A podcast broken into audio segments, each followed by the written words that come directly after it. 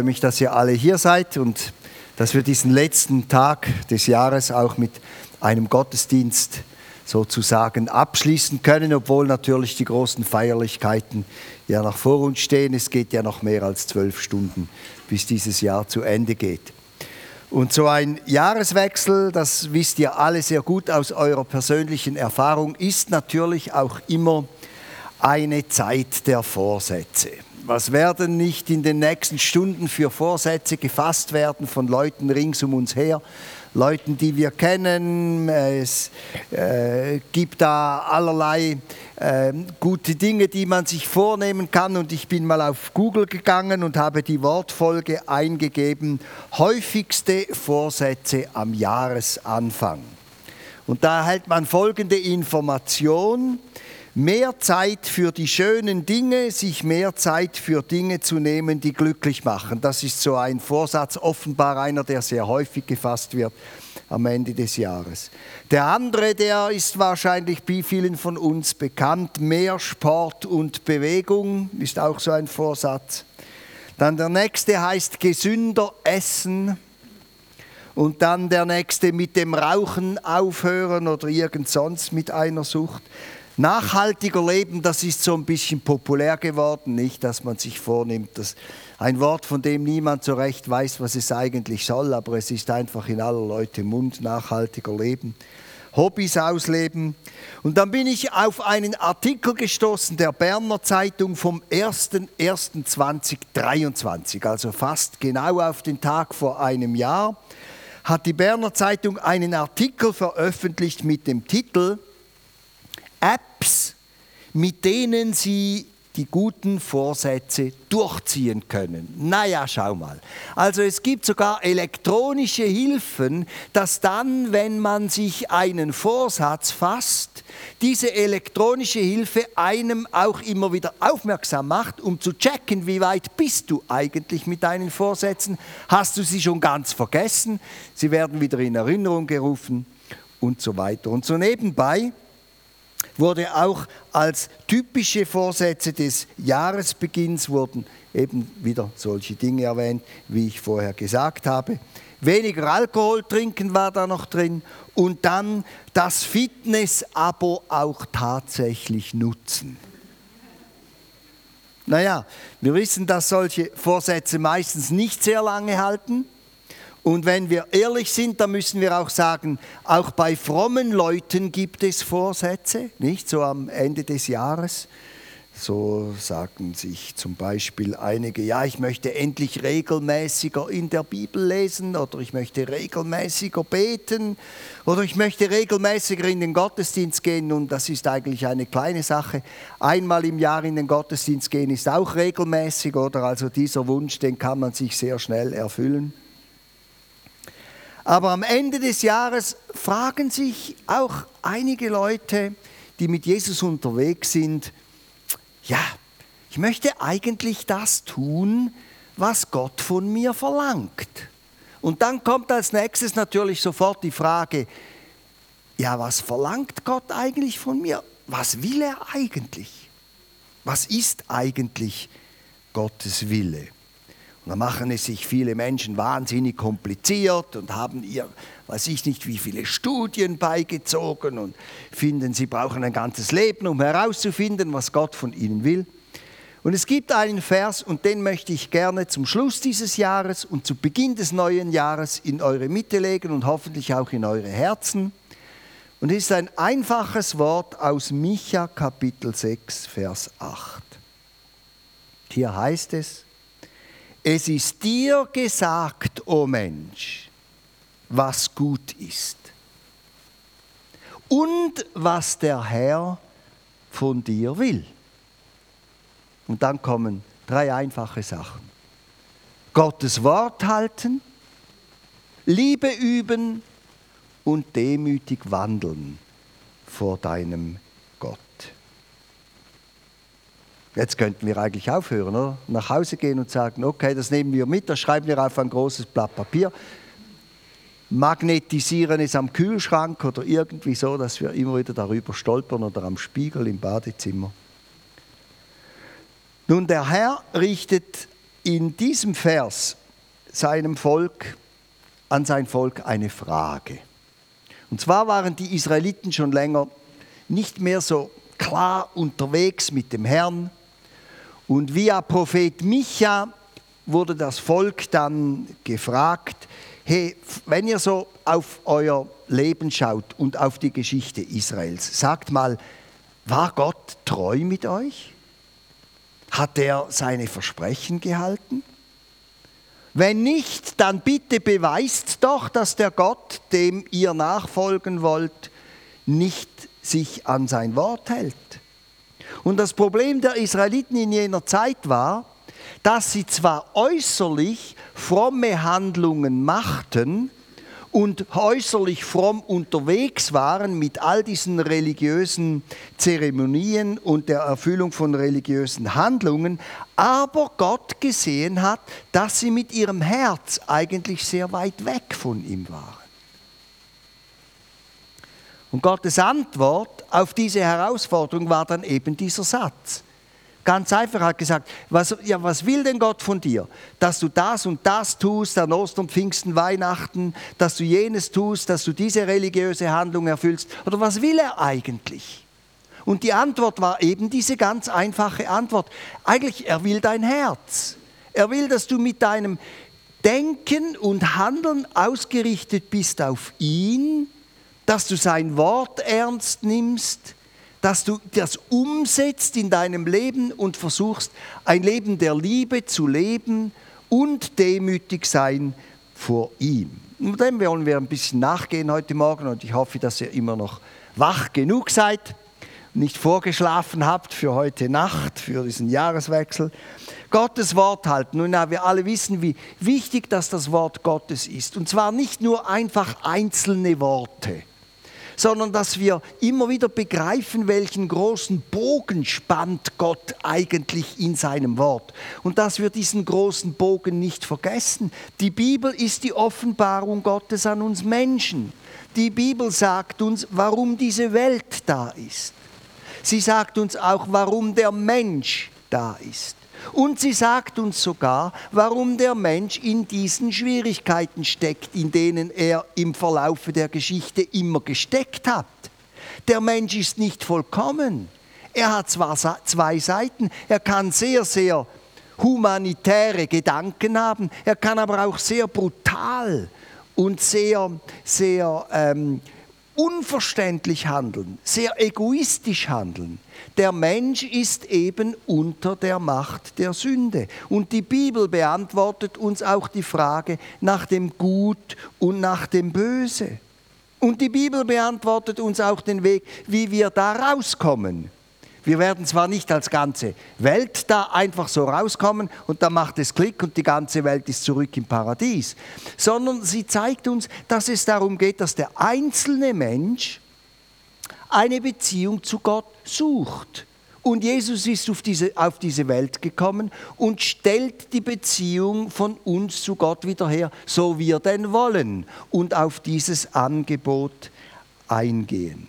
Aber die Bibel ist viel mehr als das. Sie ist auch ein ganz praktisches Lebensbuch. Und es gibt ganz viele, viele Themen, über die die Bibel etwas sagt. Sie sagt zum Beispiel etwas zur Familie. Wir haben gehört von der Arbeitswelt. Mir hat das gefallen da bei deinem kurzen äh, Rückblick auf dieses Jahr, als die mullige Mitarbeiter gegangen sind. Oder ich liebe diesen Begriff, die mullige Mitarbeiter. So sagt so alles nicht maulig sagt so ein bisschen alles über, über das Herz auch nicht. Die Bibel sagt ja, von dem, was das Herz voll ist, das kommt aus dem Mund raus und so. Und sie sagt auch viel zur Arbeitswelt, sie sagt viel zur Gemeinde, sie sagt viel zu Umgang mit Autoritäten, sie sagt sogar viel zu Besitz, zu Geld, zu Eigentum, sie sagt viel zu unserer Beziehung zum Staat und so weiter und so weiter. Und sie sagt uns auch, ganz besonders in den Psalmen, von denen wir heute Morgen schon etwas gehört haben, wie wir mit Schicksalsschlägen umgehen sollen. Sie zeigt uns, dass auch wenn wir Christen sind und mit Jesus leben, nicht einfach alle Schwierigkeiten aus dem Weg geräumt werden, dass wir auch da manchmal kämpfen müssen. Und sie zeigt uns, wie wir in dieser Situation stehen können. Nun können wir sagen, ja, Gottes Wort halten, wunderbar, ist eine großartige Quelle, ist eine Schatzkammer, wo wir immer wieder darauf zurückgreifen können. Aber es geht ja nicht nur darum, dass wir dieses Wort bejahen. Die Bibel sagt hier, Gottes Wort halten. Und man kann eine Information aufnehmen und sie bejahen, ohne dass man danach handelt. Und das kennen wir natürlich auch aus anderen Bereichen unseres Lebens. Ja, wir wissen nicht, wie es äh, ist, dass wir unsere Steuern bezahlen sollen. Aber nicht alle Leute halten sich an die Vorgaben, wie man die Steuern zahlen soll. Dann gibt es immer diese Skandale von den Reichen, die da versuchen, die Steuern zu hinterziehen und so. Ja, eine Information aufnehmen und bejahen heißt noch nicht, sie halten. Und es ist eine Herausforderung, dieses Wort zu halten. Ist gar nicht so einfach. Auch für einen Prediger ist es nicht so einfach. Auch für einen Gottesdienstleiter oder für einen Anbetungsleiter. Ist gar nicht so einfach. Das haben wir alle schon gemerkt. Und darum ist es ein ermutigendes Wort, das hier kommt. Gottes Wort halten. Wir sind in diesem Prozess. Wir lernen das Tag für Tag, Schritt für Schritt. Einmal gelingt es uns besser, einmal gelingt es uns weniger gut. Und dafür sind wir ja auch zusammen unterwegs. Das hat mich sehr ermutigt, auch zu hören von dieser Person, die heute Morgen gesagt hat, wie gut sie aufgenommen worden ist in dieser Gemeinde.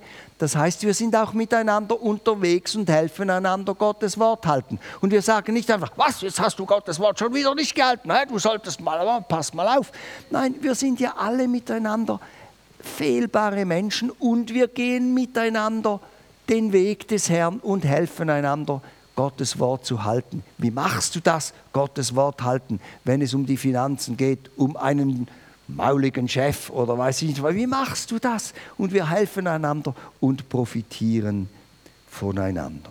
Und dieses Wort Gottes, das will auch in eurem Leben im neuen Jahr seine Kraft entwickeln. Gottes Wort, wenn man es nämlich ernst nimmt und versucht danach zu leben, hat Kraft, ist nicht einfach ein toter Buchstabe sondern es hat Kraft. Wenn wir beginnen, das zu tun, was Gott in seinem Wort sagt, merken wir, dass plötzlich eine innere Kraft kommt. Eine Kraft zum Vergeben. Eine Kraft, um ruhig und gelassen zu bleiben, mitten in den Stürmen. Eine Kraft, um Mut und Hoffnung zu, zu schöpfen. Auch dann, wenn die Aussichten nicht so rosig sind. Man kann Gottes Wort lesen. So möchte ich euch ermutigen, man kann Gottes Wort auch hören. Ich hoffe, das tut ihr auch regelmäßig im neuen Jahr, in den Gottesdiensten und dass auch hier Salbung kommt und Gottes Wort euer Herz trifft und euren Glauben aufbaut. Man kann Gottes Wort auch auswendig lernen. Ich hatte mal eine Gewohnheit. Ich habe mal jede Woche einen Vers auswendig gelernt. Und dann äh, gab es einen Test. Ich habe damals noch Unterricht gegeben, also so mit den, mit den Teenagern. Und da habe ich gesagt, komm, wir machen Folgendes. Also, jeder von uns lernt, wer will, kann mitmachen, einen Bibelvers auswendig. Und nächste Woche, wenn wir uns wieder sehen, zitieren wir den Bibelvers. Und ich war immer der Erste, der den Bibelvers zitieren musste. Dann haben sie gemerkt, hm, er hat es gelernt, hat es nicht gelernt. Mhm, ja, ist gut. Nein, ist nicht der Vers von vorgestern oder von vor zwei Wochen, ist tatsächlich ein neuer. Und das hilft, weil auswendig gelernte Worte unser Leben begleiten. Oder Lieder, die, um Gottes, die sich um Gottes Wort drehen, begleiten uns. Kommt die Melodie in den Sinn, dann kommt Gottes Wort in den Sinn. Und so sind wir vertraut und leben mit Gottes Wort und lernen Gottes Wort halten. Das ist ein lohnendes Ziel für 2024, oder? Wir beschäftigen uns regelmäßig mit Gottes Wort. Noch ein Zitat von Martin Luther. Ihr wisst ja, Martin Luther hat die Bibel übersetzt, jedes Wort gelesen, darum gerungen, wie er das auf Deutsch sagen kann und so. Und Martin Luther hat gesagt, ich habe nun seit etlichen Jahren die Bibel jährlich zweimal durchgelesen. Und wenn die Bibel ein großer, mächtiger Baum wäre und alle Worte die Ästlein, Typisch Luther, oder? So habe ich alle Ästlein abgeklopft und wollte gerne wissen, was daran wäre und was sie trügen. Jetzt kommt die Überraschung. Und alle Zeit habe ich noch ein paar Äpfel und Birnen heruntergeklopft. Also, das ist die andere positive Seite von Gottes Wort. Es ist unerschöpflich und hat immer wieder in unser Leben hinein Frucht zu tragen. Das zweite ist Liebe üben. Ja, ich habe mal auch vor noch nicht allzu langer Zeit, etwa vor, weiß nicht was, anderthalb Jahren, zu euch gepredigt über Liebe. Was ist Liebe? Und ähm, kann so viel sagen über Liebe. Es gibt so viele Vorstellungen über Liebe. Etwas ist auf jeden Fall wichtig. Die göttliche Liebe ist mehr als einfach eine Emotion die uns mal packt und mal durchbrennen lässt und dann machen wir alle dummen Sachen, nur weil wir verliebt sind oder wir wollen uns umbringen, weil der andere, in den wir uns verliebt haben, nicht reagiert und so weiter. Es ist eine Wahnsinnskraft eigentlich, diese emotionale Liebe, aber Gottes Liebe ist viel mehr. Gottes Liebe ist eine liebende Entscheidung für uns Menschen, egal wo wir stehen und egal was wir tun. Gott nimmt uns an, so wie wir sind. Und es ist auch, sind auch die liebenden Taten, die Gott macht. Er schickt seinen Sohn in diese Welt, er hat den Heiligen Geist befreit, er arbeitet jeden Tag auch mit uns, erinnert uns an seine Liebe und seine Güte. Und diese Liebe Gottes führt dann sicher auch zu liebenden Gefühlen. Und manchmal haben wir zu Gott sehr liebende Gefühle und manchmal haben wir eher vorwurfsvolle Gefühle, weil wir das Leben nicht äh, verstehen. Und manchmal sind wir enttäuscht, weil es nicht so läuft, wie wir das gerne hätten. Aber Gott steht mit seiner Liebe zu uns und er will diese Liebe in unserem Leben kultivieren. Und das Großartige ist, dass diese Liebe ausgegossen ist in unser Herz. Sie ist nicht weit weg, wir müssen sie nicht suchen. Sie ist da. Und wenn wir im Glauben annehmen, dass diese Liebe da ist, dann können wir auch umschalten und nach irgendwelchen vielleicht sogar verletzenden Reaktionen gegenüber jemand anderem sagen, du sorry, es tut mir leid, weißt du, ich war gerade nicht an der Liebe Gottes angeschlossen. Ich habe den Stecker rausgezogen und jetzt ist kein Saft mehr da, also stecke ich den Stecker wieder rein, dann fließt der Strom wieder, dann strecke ich bei dieser Liebe Gottes wieder an und konzentriere mich auf sie, sie ist in mir. Und Liebe heißt einander ermutigen und aufbauen. Die Bibel wurde uns zur Ermutigung ge ge gegeben. Und Paulus hat ja ein riesiges theologisches Werk geschrieben, der Römerbrief. Und falls du mal angefangen hast, den Römerbrief zu lesen und bei spätestens bei Kapitel 5 gesagt hast, sehe ich nicht mehr durch, habe ich dir einen guten Tipp lass es einfach mal stehen und häng dich bei Kapitel 12 wieder rein. Da wird es nämlich sehr praktisch. Und er hat gegen Ende hat er geschrieben im Kapitel 15, was im Voraus aufgeschrieben wurde. Also auch all das, was in der Bibel im, was wir Alten Testament nennen, aufgeschrieben wurde, wurde geschrieben, damit wir einen Nutzen davon haben. Es ist einfach nicht leere Informationen, irgendwelche geschichtliche Aufzeichnungen, die uns nicht mehr berühren, sondern es wurde geschrieben, damit wir einen Nutzen davon haben und es soll uns zum geduldigen Ertragen anleiten und uns Mut machen an der gewissen Hoffnung auf die endgültige Erlösung festzuhalten. Bist du noch da? Die Bibel will uns Mut machen, in den Stürmen des Lebens zu stehen und den Blick nicht zu verlieren, dass es eine endgültige Erlösung gibt, auf die wir warten. Und das ist der Ausdruck der Liebe Gottes. Und es gibt so verschiedene Dinge in der Gemeinde, die Gott angeordnet hat, die eigentlich alle gegeben sind, damit wir uns ermutigen, damit diese Liebe in uns wächst. Heute haben wir zwei Zeugnisse gehört, sehr gut. Die sind gegeben, um die Gläubigen zu ermutigen. Geistliche Gaben prophetische Worte sind gegeben, um zu ermutigen. Das Predigen, was ich jetzt gerade mache, ist gegeben zum Ermutigen, aber auch die Gemeinschaft und die Freundschaft von Menschen, die mit, mit Jesus unterwegs sind, untereinander, ist uns gegeben, um zu ermutigen. Und es gibt hier eine Stelle, die liebe ich einfach über alles. Apostelgeschichte 28 am Ende der Apostelgeschichte, als Paulus nach Rom kommt. Niemand in Rom hat Paulus gekannt, vergessen wir das nicht. Es gab eine Gemeinde in Rom, die ist ohne das Zutun von Paulus entstanden. Und er meldet sich dort sehr höflich an. Er sagt nicht, ich bin der große Apostel, ich komme vorbei, mache jetzt einen Triumphzug, ich komme. Und er wusste, er würde nach Rom kommen. Er kam allerdings als Gefangener, als lange Geschichte. Aber als er kam, als die Botschaft von Rom, der Hafen von Rom ist ja nicht in der Stadt, Rom liegt ja nicht am Meer. Und als er dann angekommen ist in, in Ostia, im römischen Hafen, da haben ein paar Christen gehört, Paulus ist da, Paulus ist da, Paulus ist da, Paulus ist da, bis die römische Gemeinde gehört hat, Paulus ist da. Und was haben sie dann gemacht? Sie haben gesagt, wir gehen ihm entgegen. Es wird da beschrieben, an welchen Orten sie da ihm entgegengegangen sind. Und jetzt kommt das Interessante. Paulus kennt diese Leute nicht. Er hat sie noch nie gesehen. Er weiß nur, in ihnen lebt der Glaube an Jesus Christus.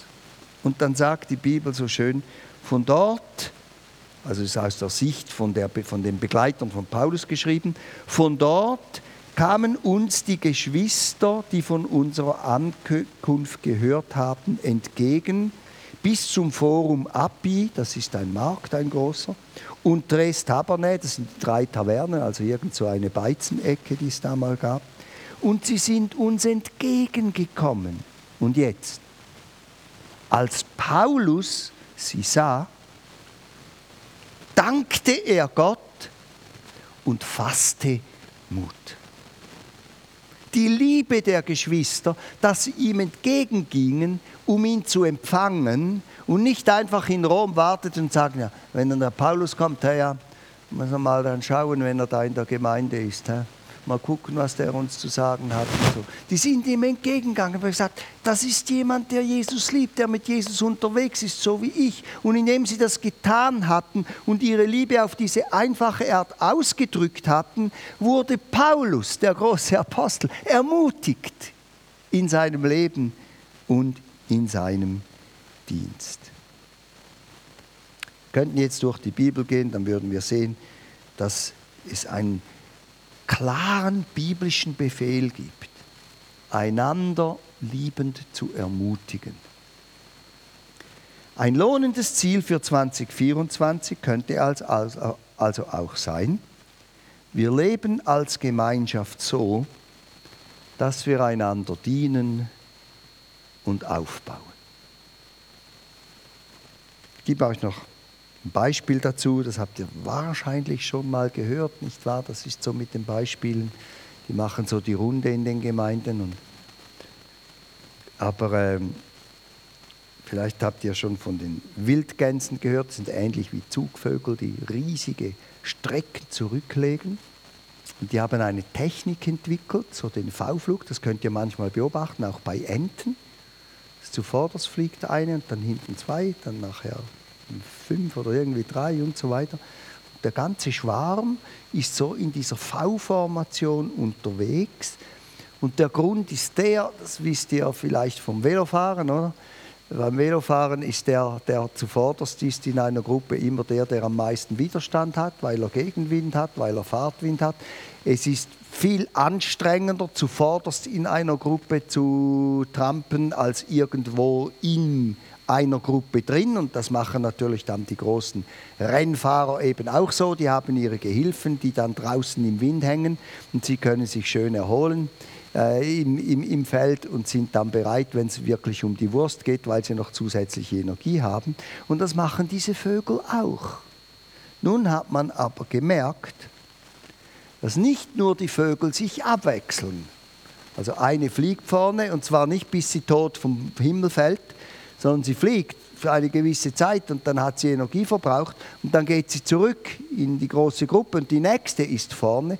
Nicht nur, dass sie sich so abwechseln und in diesem V-Flug sehr schnell vorankommen, sondern dass auch die hinteren Gänse, die direkt hinter der vordersten fliegen, ständig ermutigende Laute ausdrücken, damit die vorne nicht aufgibt und eben Gas gibt und sie vorankommen. Und das ist ja schon erstaunlich, oder? Also, was da in der Schöpfung mit, mit drin ist, und die machen irgendwie quack, quack, quack und so, gut gemacht und geh, ja komm, Sturm spielt keine Rolle, geh weiter, bla bla, irgendwas sagen die auf ihr Entendeutsch oder Gänsedeutsch.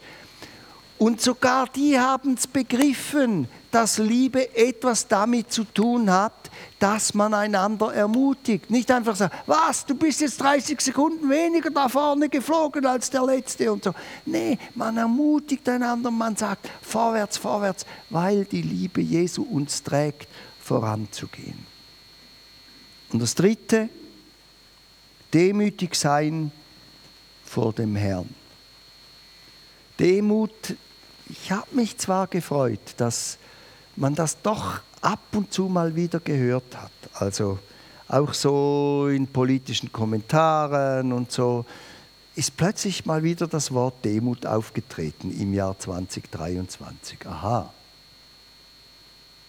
Demut ist nicht der Türabstreifer, die Türvorlage zu sein, über die alle trampen und ihren Dreck abputzen, sondern Demut bedeutet zu dass wir sagen, Freunde, bei allem, was wir sind und haben und können, wir sind Geschöpfe. Wir sind Geschöpfe. Und jemand hat uns gemacht. Und der, der uns gemacht hat, der ist höher als wir, die wir erschaffen worden sind. Und wir haben eine Verantwortung gegenüber diesem Gott zu leben. Klar, wir haben große Freiheiten, wir können sehr viel tun, was wir wollen, aber wir können nicht einfach alles tun, was wir wollen, sondern wir leben in der Abhängigkeit von diesem Herrn. Das ist der glaubende Mensch, der macht das eben der nimmt seine Position als Geschöpf an. Der sagt nicht, ich bin hier der Boss und ich sage, was geht, sondern er sagt, ich habe eine Verantwortung bekommen, die ich wahrnehmen will und ich möchte mich ausrichten auf den Herrn. Das ist Demut. Demut ist auch deine Identität als Mann oder Frau annehmen. Es gibt Dinge, die können wir bestimmen, andere Dinge können wir nicht bestimmen. Bevor ich gezeugt wurde, hat mich nicht jemand gefragt, und möchtest du gern Mann oder Frau sein? Ich kam auf die Welt als Mann. Punkt. Ich konnte auch damals nicht sagen, passt mir nicht. Es gibt heute viele Leute, die das tun, mit allem Schrecklichen, das danach folgt. Und es ist eben Stolz, wenn man nicht annimmt, wie man geboren wurde. Und es ist Demut, wenn man sagt, so wurde ich geboren, so bin ich, Gott, du hast mich so gewollt und jetzt lebe ich als Mann oder als Frau. Demut bedeutet auch zu meinen Möglichkeiten und Grenzen stehen. Nicht alle Menschen haben das gleiche Potenzial. Ich staune manchmal, was Leute für Potenzial haben, was die alles machen, Mensch, was die alles auf die Reihe kriegen. Und dann sage ich, ich glaube, ich bin da irgendwo benachteiligt. Nein, ich habe einfach mein Potenzial und du hast dein Potenzial. Und das Wichtige ist, dass wir Ja sagen dazu, heißt nicht, dass wir faule Hunde werden und uns nur noch an der Sonne drehen. Wir nutzen unser Potenzial. Aber es ist klar, dass wir nicht alle dasselbe haben. Und Demut bedeutet, Ja zu sagen zu meinem Potenzial, zu meinem IQ, der eben nicht 150 ist sage ich einfach Ja zu meinem IQ, der 100 ist, ist ja gut, ich mache mit meinen 100. Vielleicht 110, ich weiß doch nicht, habe es nie gemessen oder messen lassen. Und aus diesem Ja sagen, aus dieser demütigen Haltung des Annehmens, kommt eben dann auch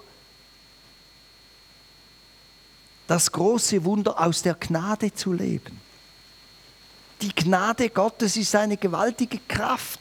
Er lässt es uns gelingen, trotz unserer Grenzen. Er hilft uns aus unseren Problemen, in die wir uns hineinmanövriert haben, manchmal aus egoistischen Motiven oder was auch immer. Wenn wir demütig bleiben und schenkt uns seine Gnade und holt uns da wieder raus. Das ist Demut. Und Freunde, Gebet hat sehr viel mit Demut zu tun. Wenn wir beten, nehmen wir unsere Stellung als Geschöpf ein. Wir richten uns an einen Höheren. Wir sind uns bewusst, dass wir aus seiner Kraft und seiner Gnade leben. Wir sind uns bewusst, dass wir seine Kraft brauchen, um unser Leben zu meistern. Und wer betet, drückt im Gebet auch immer wieder die Demut aus. Und auch wenn wir für andere Menschen beten, also wenn Menschen für mich beten, ist auch das ein Ausdruck der Demut. Wir haben mal eine Witwe betreut, die hatte zwei kleine Kinder und dann konnte sie in die Ferien fahren und hat ein Haus gemietet oder eine Wohnung gemietet irgendwo da an der Nordsee. Und ähm, die Vermieter haben dann immer mit ihr zusammen, glaube ich, gefrühstückt oder irgendetwas. Und dann äh, hat sie mit ihren Kindern gebetet. Und dann haben diese Leute gesagt, hm, wir brauchen kein Gebet für das Essen, wir arbeiten für das Essen. Siehst du? Und das ist nicht Demut. Natürlich, wir arbeiten für das Essen. Ich arbeite auch für das Essen. Wir alle arbeiten für das Essen. Die Bibel sagt sogar, wer nicht arbeitet, soll nicht essen. Also wir arbeiten für unser Essen. Aber wir arbeiten demütig. Wir sind dankbar, dass wir arbeiten können. Und wir sind dankbar, dass unsere Arbeit Frucht bringt und es ermöglicht, dass wir unser Leben bestreiten können. Gebet ist ein Ausdruck von Demut. Und genauso auch Anbetung ist ein Ausdruck von Demut. Auch wenn wir in den Gottesdiensten jeweils singen, ja, denkst du, ja, kommt wieder Anbetungszeit und ja, okay. Ja, okay, es ist, es ist eben auch dieser immer, dieses immer wieder Bewusstmachen, ich bin ein Geschöpf, ich bete an vor meinem Gott, ich beuge meine Knie, ich anerkenne meine Position, ich anerkenne seine Autorität. Das ist Demut. Und es tut uns gut, immer wieder diesen Schritt der Demut zu tun. Natürlich ohne, nicht ohne auch uns bewusst zu sein, wer wir in Christus sind. Wir sind jemand, aber wir sind nicht jemand wegen uns selbst, sondern wegen ihm. Und dann möchte ich das doch noch kurz ansprechen. Auch Evangelisation hat mit Demut zu tun, wenn wir versuchen, anderen Menschen etwas von der Liebe Gottes weiterzugeben. Ja, meine Frau und ich, wir sind in speziellen Situationen. Gott hat uns in, in, in Bereiche der Gesellschaft hineinkatapultiert, wo wir Menschen um uns haben, die nicht an Gott denken, die sehr weit weg sind von Gott. Da macht man mal wieder einen demütigen Hinweis und der wird nicht aufgenommen und man kann nicht weiterreden und so. Naja, spielt ja keine Rolle. Wir machen, wir, wir, wir geben demütig Impulse weiter, damit andere Menschen anfangen, über ihr Leben mit Gott nachzudenken. Da haben wir so ein Ehepaar eingeladen beides Akademiker, erfolgreiche Leute. Und dann äh, kamen die zu uns nach Hause zum Essen eingeladen, haben wir gesagt, ja, äh, bei uns, äh, wir haben die Gewohnheit, dass wir vor dem Essen immer beten, oder? Und auch das ist ein Akt der Demut. Und dann haben sie gesagt, ja, mm, mm. haben wir gebetet. Und nachher sagte, ich glaube, es war die Frau, sagte, ja, ja, früher, Früher in unserer Familie, da haben wir auch gebetet vor dem Essen. Mhm. Und das war's, oder? Wir haben dann nicht über Gebet gesprochen und soll man beten und bringt Beten etwas und zu wem beten wir und warum und gibt es einen Gott und wie kann man Gott kennenlernen und so. War alles nicht drin.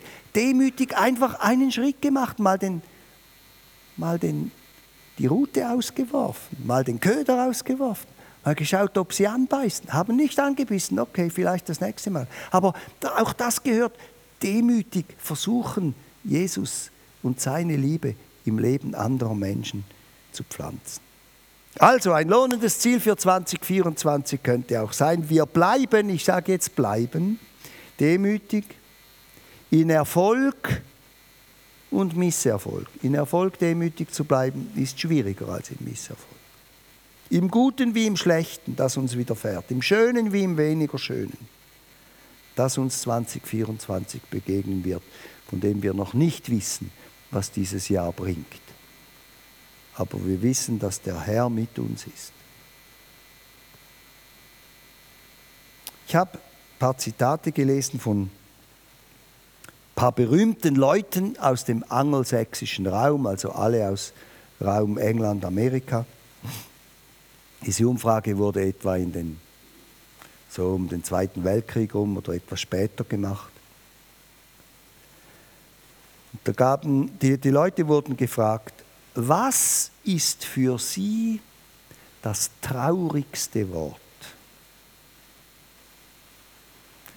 Der bekannte Lyriker T.S. Eliot, der hat gesagt, was ist das traurigste Wort? Natürlich, traurigste. Dann der Dichter Oskar Hammerstein, er hat gesagt, das traurigste Wort. Das traurigste Wort ist aber. Es geht mir schon gut. Aber. Der Psychiater Karl Menninger, typische Psychiaterantwort, hat gesagt, das traurigste Wort ist ungeliebt. Und der Politiker und Finanzier Bernhard Baruch, der hat gesagt, das traurigste Wort ist hoffnungslos. Und der ehemalige US-Präsident Harry Truman, ich glaube, er war der 33. Er ist 1972 gestorben. Er hat auf diese Frage geantwortet, das traurigste Wort. Es hätte sein können. Es hätte sein können.